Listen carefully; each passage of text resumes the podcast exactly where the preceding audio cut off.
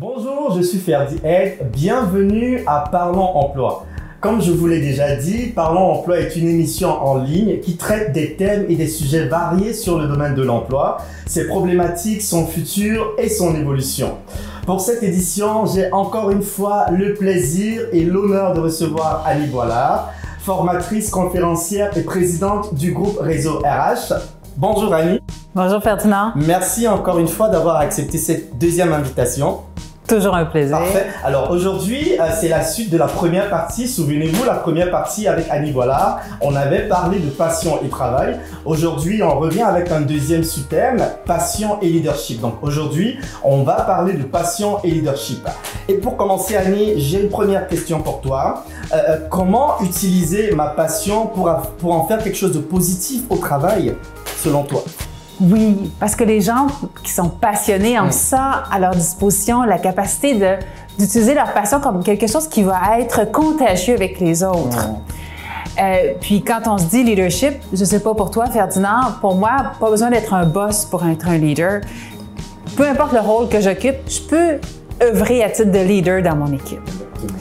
Alors, si je suis une personne qui est passionnée, qui est engagée dans mon travail, comment puis-je rayonner, maximiser le rayonnement que je vais avoir autour de mon équipe pour que tout ça devienne contagieux, puis qu'ensemble, on soit encore plus performant?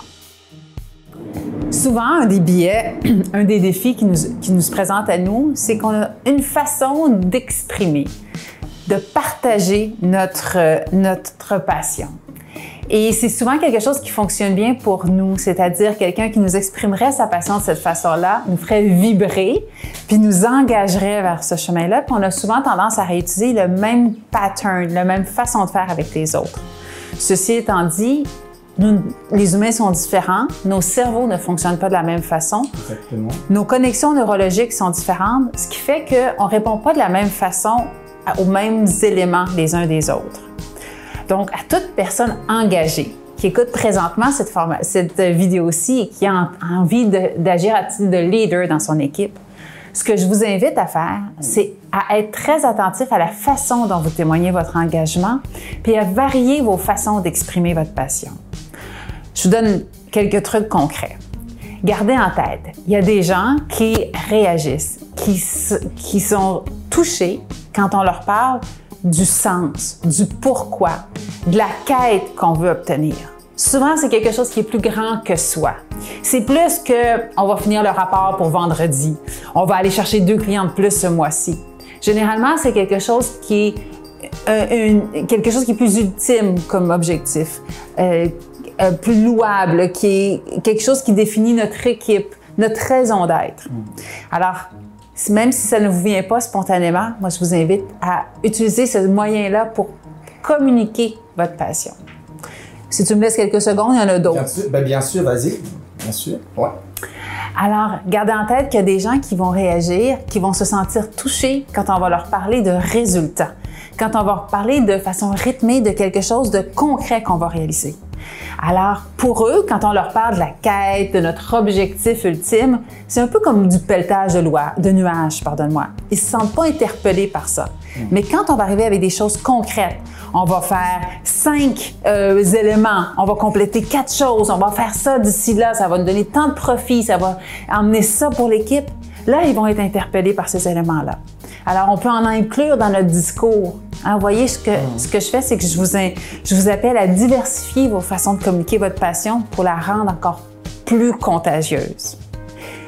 Tu me permets? Parfait. Oui. Est-ce que tu as, un autre point? Oui. Mais oui, bien sûr. je pense que le but pour cette émission, c'est vraiment d'édifier le monde et d'apporter tout ce que nous pouvons fait que vas-y, Annie, si, si tu as, quelque chose d'autre à ajouter par rapport à cette première question, ben oui. Alors, il y en a d'autres, des façons de diversifier mhm. ces, façons d'exprimer sa passion. Un autre élément, gardez en tête qu'il y a des gens qui vont être très euh, sensibles, puis qui vont se sentir plus engagés lorsqu'on parle de notre passion, lorsqu'on va bien expliciter pour eux les origines, les quêtes, beaucoup les données scientifiques, les assises, les fondements de ce sur quoi on adhère, de ce dont quoi on parle. Ils aiment ça savoir, ça vient de quel article de loi, ça vient de quel élément, de, de où sur quoi ça s'appuie. Sans ça, ils n'arriveront pas à trouver euh, euh, écho dans ce qu'on va leur dire quand on Ou va partager. Oui. oui. Oui, c'est ça. Fait qu'à ce moment-là, ces personnes-là aimeraient que vous soyez factuel dans le déroulement, par exemple, je sais pas, de votre stratégie ou de vos idées. Euh, quand vous êtes factuel, euh, vous, vous leur parlez avec des, des chiffres, des nombres, des, des- des choses vraiment concrètes, elles se sentent plus interpellées. Oui, Est-ce que je me trompe? c'est exactement ça. Parfait. Il y a des gens qui vont avoir tendance à omettre cet élément-là, Mm. notamment les gens qui vont être, eux, plus interpellés par les relations avec les autres. Il y a des gens pour qui on pourrait leur raconter n'importe quelle histoire, s'ils ne sentent pas au départ qu'il y a une relation avec nous, qu'ils comptent, qu'ils sont, des- qu'ils sont importants pour nous, on n'arrivera pas à les embarquer. Alors, eux, avant de commencer à, à vouloir expliquer notre histoire, notre passion, c'est important de s'intéresser à eux, de créer une relation avec eux. Alors, ceci étant dit, aucune de ces méthodes-là est bonne seule. Ce que je vous invite à faire, c'est varier vos façons d'exprimer votre passion pour aller chercher, contaminer positivement plus de personnes autour de vous.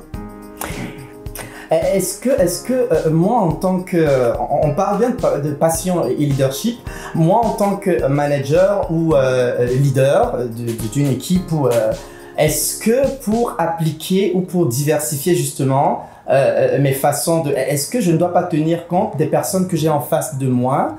Par exemple, parce que je peux avoir une équipe où. Euh, je peux avoir des gens, euh, je sais pas, qui, qui viennent de- des horizons divers, qui sont, euh, qui ont des, des, des, des profils vraiment complètement variés. Est-ce que le fait pour moi de, de pouvoir donc appliquer cette diversification là ne matche pas avec le fait de savoir, euh, de, de- mieux connaître les personnes que j'ai en face de moi, mon audience? C'est un très bon point, effectivement. En fait, je dois prendre en considération deux éléments. Mm. D'abord, moi, qui suis comme personne et qu'est-ce qui m'influence, moi? Qu'est-ce qui fait que je, je vais adhérer à la passion de quelqu'un? Parce que on va sous-estimer notre réflexe à réutiliser ce même outil-là pour, inf- pour influencer les autres. Alors, j'aime bien la comparaison avec une boussole. Telle une boussole, pour ceux qui ont déjà fait de la marche en forêt ou se retrouver sur une boussole, j'ai autant besoin de savoir d'où je pars que savoir où je vais pour être capable d'utiliser une boussole. Donc, la notion de où je pars, c'est qui je suis et quels sont mes réflexes à moi quand je veux exprimer ma passion pour être certain de garder ces éléments-là, mais de ne pas les surutiliser et surtout pas ne pas les utiliser exclusivement. Et ceci étant dit, j'ai besoin de connaître l'autre aussi. C'est la destination de ma boussole. J'ai besoin de savoir qu'est-ce que j'ai l'impression qui va influencer la personne, mon interlocuteur, pour être capable de bien faire vibrer cette personne-là? Alors, hein, notre meilleur outil pour ça, c'est l'écoute. Mm. Plus je vais être attentif à mon interlocuteur, plus je vais être en mesure de déceler qu'est-ce qui va faire vibrer cette personne-là. C'est parfait, c'est parfaitement ré- répondu. J'ai une deuxième question pour toi, Annie. Et, et comment est-ce que euh, je peux donc lier ça aux valeurs de l'organisation? Parce que il faut quand même dire que euh, on est là euh, dans, dans, dans, dans une entreprise bien définie, avec une culture, avec des valeurs. Comment est-ce que cela justement euh, euh, se lie avec donc les valeurs du- d'une entreprise, d'une Hmm. organisation? C'est tellement une bonne question parce qu'au-delà de ma passion puis des valeurs que je porte, encore faut-il qu'elles soient en harmonie avec l'organisation.